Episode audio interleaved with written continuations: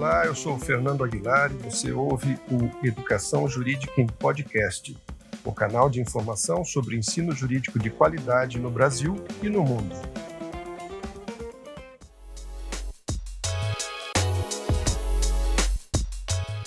Neste programa, nós vamos analisar como desempenham os cursos privados de direito nos exames do ENAD e da OAB. Dos 1.305 cursos que hoje se submetem ao exame da OAB, 145 são públicos e 1.160 são privados. Portanto, 89% dos cursos de direito no Brasil são privados. E se você quiser calcular os percentuais com base no número de alunos matriculados, o resultado vai ser mais ou menos a mesma coisa. Grosso modo, de 10 a 11 12% dos estudantes de direito no Brasil são matriculados em escolas públicas. Nós já vimos também que as escolas públicas vão bem melhor do que as privadas nos exames da OAB e no ENAD. Mas vimos também que a escola com melhor desempenho nesses exames é uma escola privada, a FGV do Rio. Agora nós vamos colocar uma lupa sobre o desempenho das escolas privadas, que tem quase 90% dos estudantes de direito no Brasil. Em matéria de performance, nós poderíamos dividir em quatro grupos essas escolas privadas. O primeiro grupo, um grupo de elite composto por nove escolas apenas de alto rendimento, um desempenho comparável às universidades públicas. Um segundo grupo de 36 escolas de ótimo desempenho também e acima de 30% de aprovação no exame da OAB. Um terceiro grupo tem mais ou menos 230 cursos. São aqueles cursos que estão acima da média nacional de aprovação no OAB, que é de 19,53%, calculados segundo os 10 últimos exames da OAB, é, mas ainda está abaixo dos 30%. E, por fim, o último bloco, com mais de 800 cursos, uma média de aprovação abaixo de 19,53%, que é a média nacional da, dos 10 últimos exames da OAB.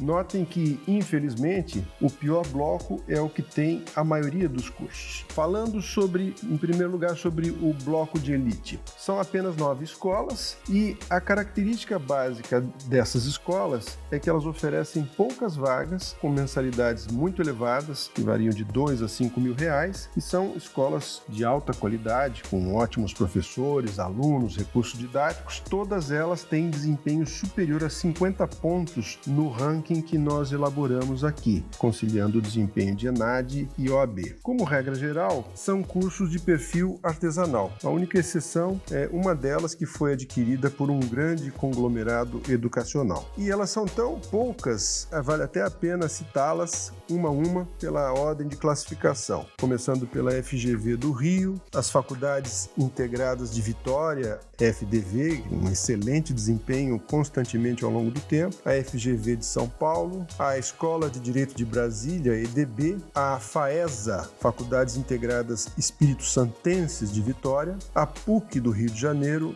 a PUC de São Paulo, a Unifax de Salvador e a Faculdade Baiana de Direito também em Salvador. Esse é o bloco de elite. Um segundo bloco é também composto por ótimas escolas, mas que tem um desempenho abaixo dos 50 pontos do nosso ranking aqui. São 36 escolas nessa categoria, 25 delas de perfil artesanal e 9 que pertencem a grandes grupos. Esse segundo bloco eu acho muito interessante a gente prestar atenção nele, porque essas escolas nem sempre pertencem a instituições tradicionais e nem sempre estão em grandes centros. São escolas que, de alguma maneira, têm feito algo de diferente quando comparadas às demais e elas têm obtido resultados consistentes ao longo do tempo. Na minha opinião, nós devemos prestar atenção e, sobretudo, valorizar essas escolas, porque elas compreenderam que, não tendo necessariamente os melhores alunos provenientes do ensino médio, elas vão ter que criar as melhores condições possíveis de aprendizagem se elas quiserem se destacar. Elas devem ser, na minha opinião, referência para as escolas que queiram crescer com qualidade. E eu pretendo convidar para participar do nosso programa os dirigentes dessas escolas para que eles nos contem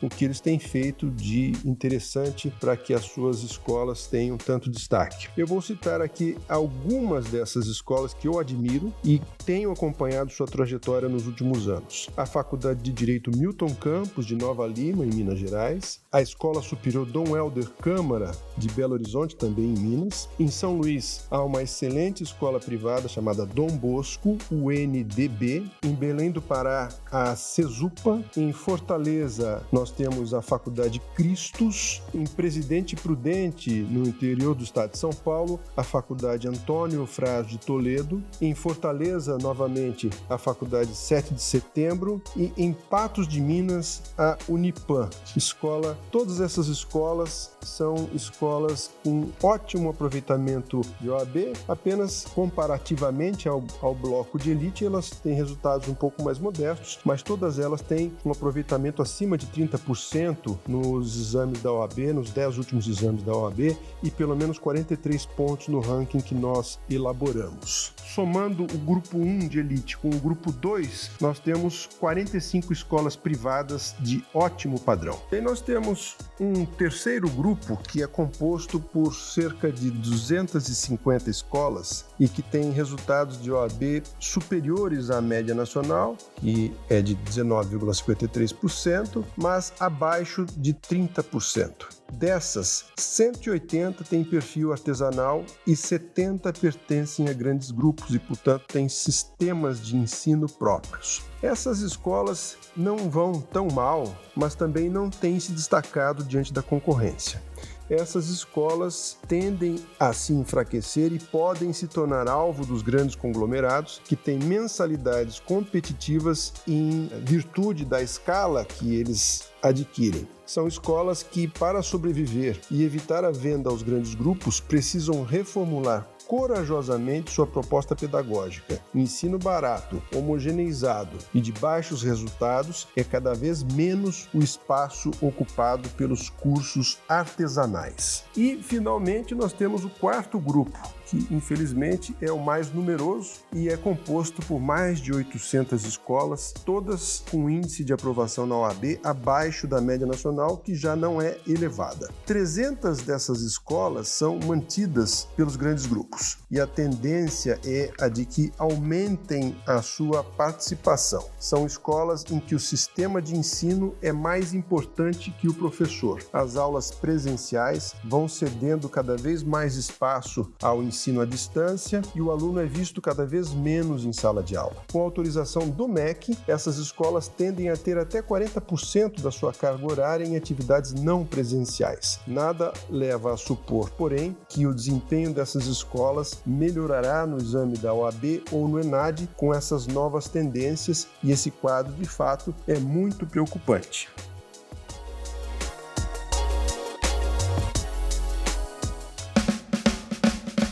O Educação Jurídica em Podcast é o canal dos cursos jurídicos de qualidade no Brasil e no mundo. Até a próxima edição.